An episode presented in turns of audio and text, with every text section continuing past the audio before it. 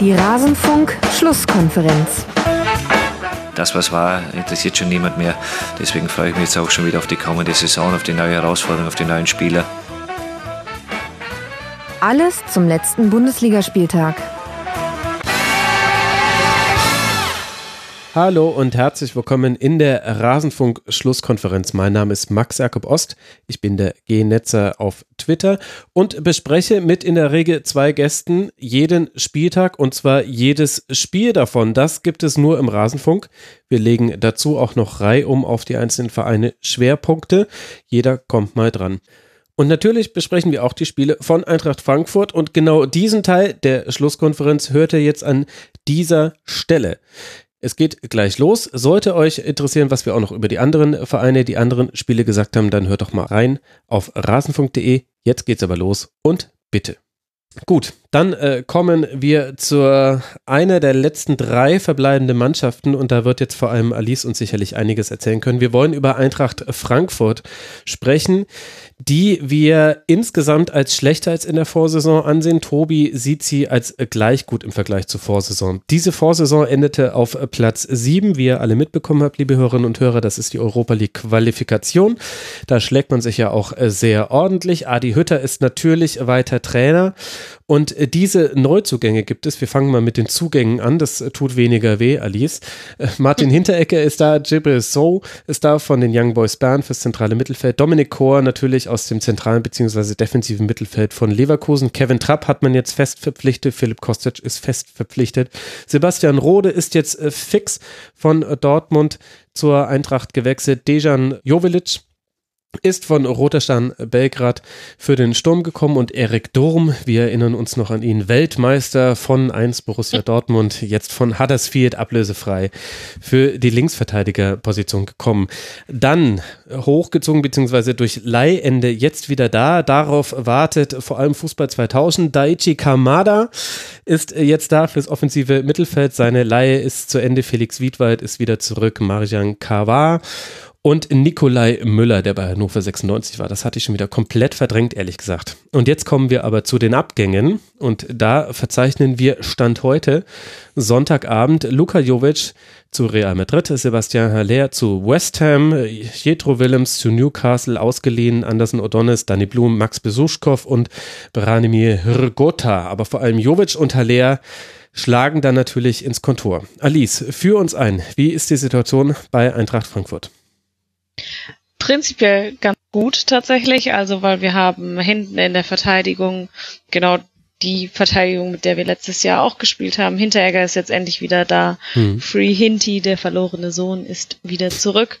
Ähm, Hasebe und Abraham oder Ndika können da zu dritt in der Dreierkette spielen und ähm, gerade für Abraham, der doch ab und zu mal ein Wehwehchen hat oder sowas, ist es ganz gut, dass wir da jetzt die Alternativen haben. Davor theoretisch ähm, Rode ist noch nicht ganz fit, aber sonst mit Rode und Toro.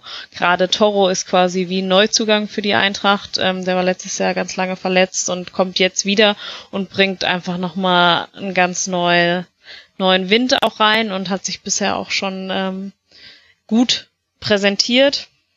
Und dann ist natürlich, dass wir links und rechts unsere Duracell-Häschen Kostic und Da Costa haben, aber jetzt halt eben auch mit einer Alternative, ähm, um sie halt auch mal zu entlasten.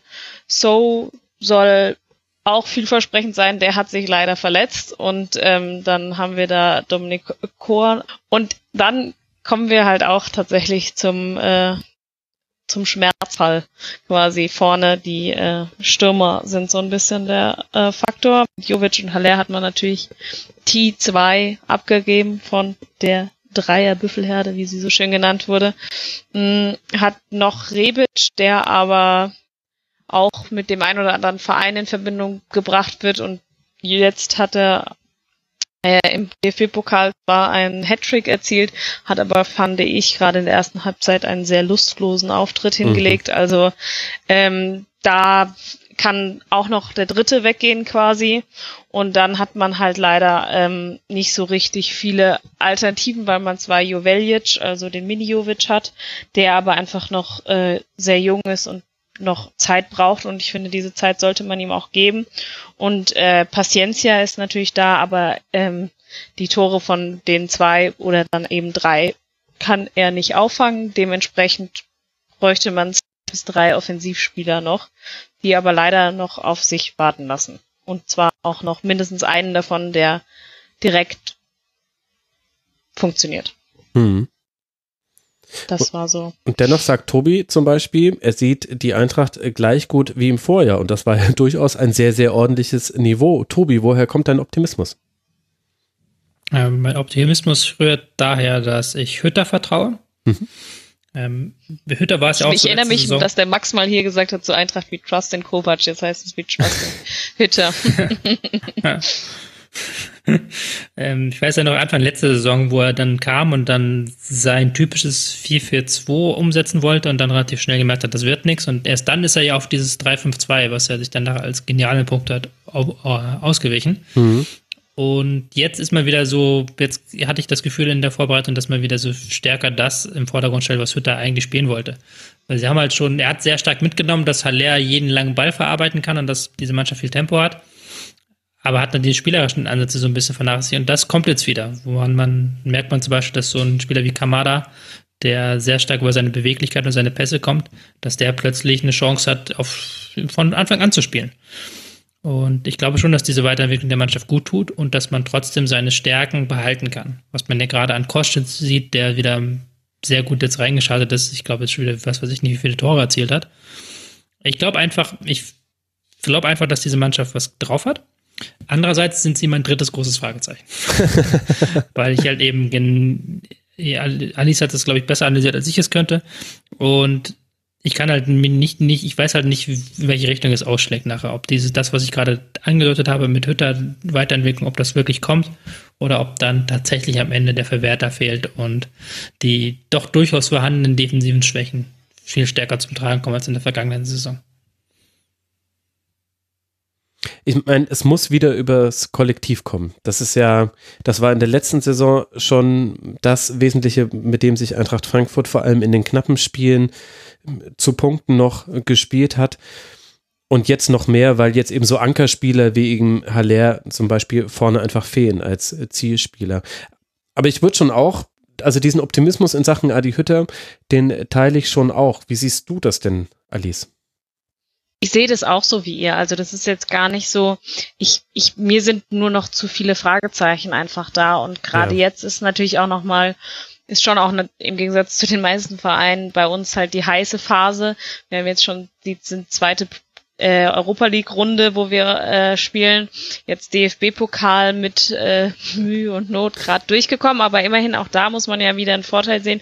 Letztes Jahr um die Zeit, so waren wir, ist die Eintracht im ersten, in der ersten Runde vom DFB-Pokal schon ausgeschieden. Also ähm, nur man steht halt jetzt und man kriegt es ja trotzdem auch hin mit, ich meine, klar sind jetzt die Mannschaften in der Europa League mit dem FC Vaduz nicht unbedingt die größte Herausforderung, aber auch da muss man ja irgendwie erstmal die Motivation haben, dieses Spiel souverän runterzuspielen und sich da nicht irgendwie einlullen zu lassen. Und das zeigt man bisher und das ist, glaube ich, schon auch äh, Hütter zu verdanken, dass er das äh, den Spielern auch mitgeben kann. Und ich sehe, ich, ich bin auch ein großer Hütter-Fan, weil ich das Gefühl habe, er kann eigentlich in den richtigen Momenten immer eingreifen. Es fehlt halt noch ein bisschen in der Breite im Kader, gerade für drei Wettbewerbe. Ja. Und ähm, man muss es sagen, ich habe es jetzt tatsächlich auch schon im Rasenfunk häufiger gesagt, dass Bobic bisher einen sehr guten Job macht ähm, in all seinen Verpflichtungen oder auch in den Abgängen für halt auch so, dass es sich für die Eintracht auch lohnt. Man hat mit Rode, Trapp und Hinteregger drei Spieler jetzt fest verpflichtet, die letztes Jahr ausgeliehen wurde, wo man gemerkt hat, es funktioniert einfach, es passt einfach und das für, sage ich mal, noch verhältnismäßig äh, finanziell okay Betrag und ähm, dementsprechend sehe ich das, ich sehe das auch nicht so negativ. Ich glaube nur, dass es schwer wird an diesen Hype auch und diese ganze, ja, das, das darauf anzugreifen oder ja, weiterzumachen, weil natürlich auch die anderen Bundesligisten wissen, mhm. was, was die Eintracht auszeichnet. Also letztes ja. Jahr war es so ein bisschen die Überraschung und das ist halt dieses Jahr weg, weil sich an dem System dann eben auch nicht so viel verändert hat. Man weiß mittlerweile, dass Kostic äh, einfach da langläuft und äh, man ihn am besten stoppen sollte und so. Und deswegen ist es so ein bisschen sehe ich das ein bisschen kritischer. Und gerade halt auch, weil uns halt mit Haller und Jovic einfach die Tore fehlen. Ja, und in der letzten Saison hatte ich den Eindruck, also alle Bundesligisten wussten, was auf sie zukommt, weil da hat ja Eintracht Frankfurt keine verrückten Dinge gemacht. Also irgendwann gab es dieses 3-5-2 und das blieb eigentlich immer gleich in der Art und Weise, wie es ausgeführt wurde. Plus oder minus Haller. Das war noch so der größte Unterschied eigentlich, wie das gespielt wurde. Aber dennoch gab es einfach reihenweise Spiele, in denen die Eintracht einfach über die Gegner drüber gerollt ist. Also, dass man irgendwann im, im Spiel, das war manchmal direkt in der Anfangsphase, manchmal war das aber auch erst äh, in der, in der zweiten Halbzeit, äh, dass man dann einfach mit einer Wucht über den Gegner drüber gerollt ist, dass man Angriff nach Angriff gefahren hat und die Gegner da dann keine Mittel mehr gegen hatten. Und ich frage mich auch, ob diese Wucht, ob das weiter so bestehen bleiben kann. Jetzt nicht nur, weil Spieler fehlen, wie eben Haller, wie eben Jovic, wobei der ja von der Wucht her jetzt nochmal ein anderes Kaliber ist als Haller, sondern eben auch, äh, weil man zum Beispiel bei Danny da Costa bei der herausragenden Saison, die er gespielt hat, aber da hat man zum Beispiel in der Rückrunde schon Spiele gesehen, wo du gemerkt hast, hm, wenn dem einfach so ein Mühe, Spritzigkeit im Kopf oder in den Beinen fehlt, dann ist dieser eine Flügel schon mal einfach wesentlich weniger wert, als wenn er voll auf dem Punkt da ist. Und ich bin mir noch nicht so ganz sicher, ob, ob die Eintracht diese Wucht auf Dauer aufrechterhalten kann, weil es eigentlich was Untypisches ist für eine Mannschaft. Ich hatte das Gefühl, Frankfurt hat ein bisschen überdreht in der letzten Saison im Positiven. Hinten raus haben dann aber auch eindeutig die Körner gefehlt, hat Adi Hütte ja auch selber in der Saisonbilanz dann zugegeben. Dann kam natürlich auch das psychologisch sehr schmerzhafte Ausscheiden bei Chelsea noch mit dazu. Danke. Ja, sorry, aber. und, und mir fehlt so ein bisschen, also ich bin gespannt darauf zu sehen, ob die Eintracht auch jenseits dieser, dieser Körperlichkeit, die einfach ein wesentlicher Faktor in der letzten Saison war, Mittel entwickeln kann, den Gegner auseinanderzuspielen. Und ich glaube, dafür kann Hütter aber der richtige Trainer sein. Und das ist aber genau das, was, was Tobi vorhin angesprochen hat. Also ein Kamada zum Beispiel, äh, von dem habe ich jetzt noch nicht viel gesehen. Ich habe viel über ihn gehört. Grüße nochmal an Fußball 2000, aber wenig gesehen. Aber äh, den, den hätte ich mir jetzt letzte Saison auch nicht so wirklich vorstellen können in der Eintracht. Aber äh, jetzt könnte ja. es vielleicht besser passen. Und ja, das müsste so der auch. nächste Schritt sein. Ja, also ich, ich war auch so ein bisschen kritisch, als vor der Saison hieß so viele so, ja, jetzt kommt Kamada wieder. Aber äh, Hütter lässt ihn jetzt tatsächlich auch spielen, auch in der Europa League, auch natürlich um zu testen, okay, wie passt er in mein System, was ich sehr sinnvoll finde. Gerade gegen halt Vereine wie Tallinn oder Vaduz, wo du halt die Chance hast, mhm. sowas auch auszuprobieren um halt auch zu sehen, okay, wo, wo ist sein, sein Platz? Und bisher macht er seine Sache gut. Ich würde jetzt noch nicht sagen überragend, aber er macht sie gut und er kann auf jeden Fall eine Alternative sein dafür, gerade weil Gacinovic halt auch immer wieder Schwächen aufweist und auch nicht vollends das zeigt, was man sich vielleicht auch von ihm erhofft hat und da so ein bisschen die Alternative fehlt. Zudem, weil du es angesprochen hast, Da Costa, ja, sehe ich schon deinen Punkt, aber jetzt zum Beispiel, was sich so ein bisschen rauskristallisiert hat in meinen Augen, ist, dass er tatsächlich auch das willst du jetzt wahrscheinlich nicht hören, aber ähm, Flanken geübt hat äh, in der Vorbereitung. Wenn er sie geübt hat, höre ich das sehr gerne. Genau, und da halt jetzt schon auch ein bisschen ähm, über seine Seite mit Flanken und dann zum Beispiel mit Kopf Jovilic kommt. Und hm. das sind natürlich schon auch, das ist schon auch eine Alternative, wo die bisher ganz gut funktioniert, wo man Chancen sich neu herausspielen kann. Ob das jetzt auf Dauer eine Lösung ist, wie gesagt, kommt auch ein bisschen drauf an, aber natürlich steht jetzt halt eine Weiterentwicklung an.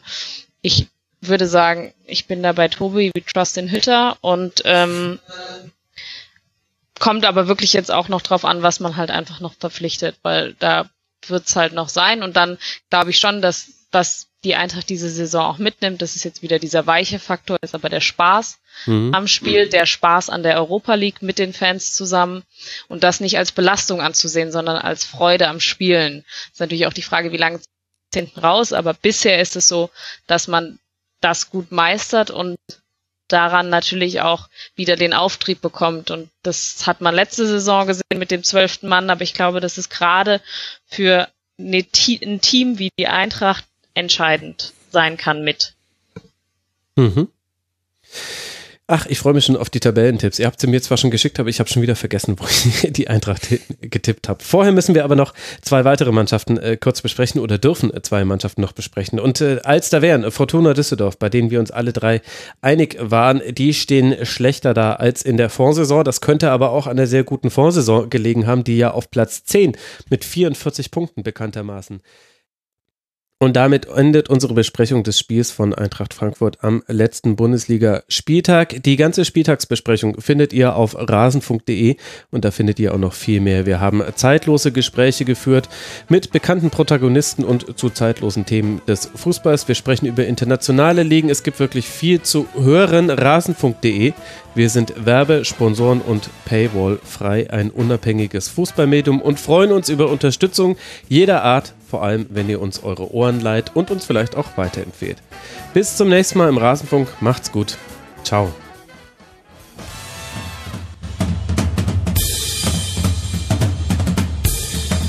Das war die Rasenfunk-Schlusskonferenz.